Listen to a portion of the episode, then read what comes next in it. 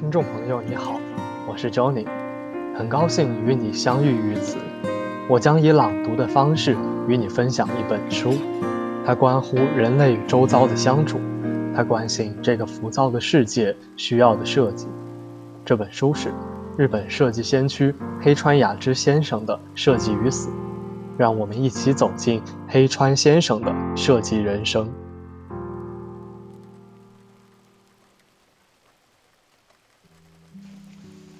不懂 design 的设计师也做不了 design。二零零六年十一月二十三日，所谓设计，它的范畴如何界定？在我看来，似乎可以将其划分为两大类别。一般而言，一类是用物品这种形式，将形形色色的欲求加以凝聚和统合，即为设计。另一个重要的类别。即是创造出使物品设计得以成立的条件。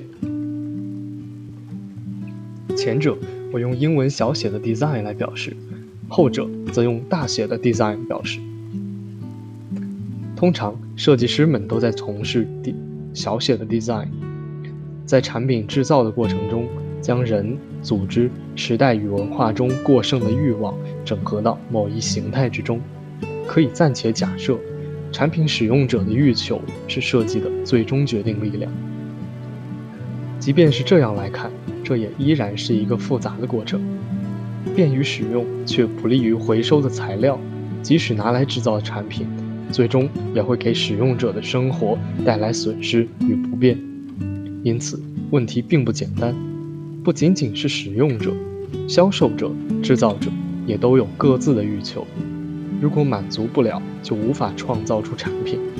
要把如此之多的人与组织的欲求整合成某个统一的形态，从这个角度来看，设计绝非仅仅拿出个简单美丽的样式便能宣告完成的。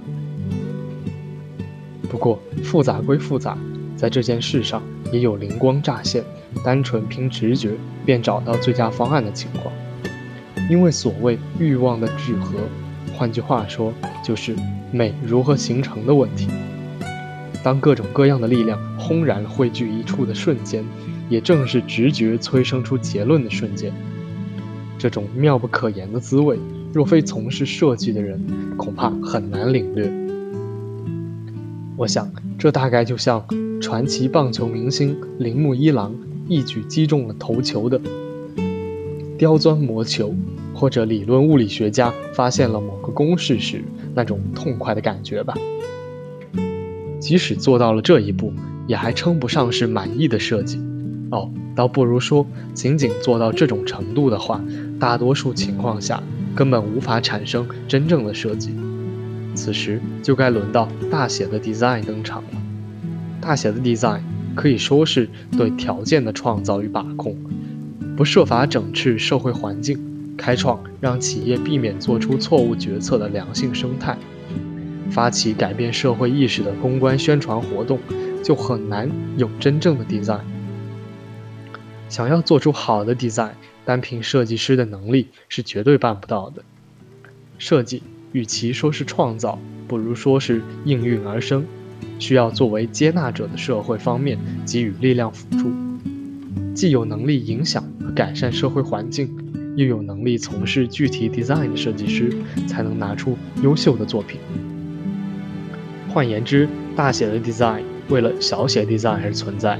可以说，不懂大写 design 的设计师，也做不了小写的 design。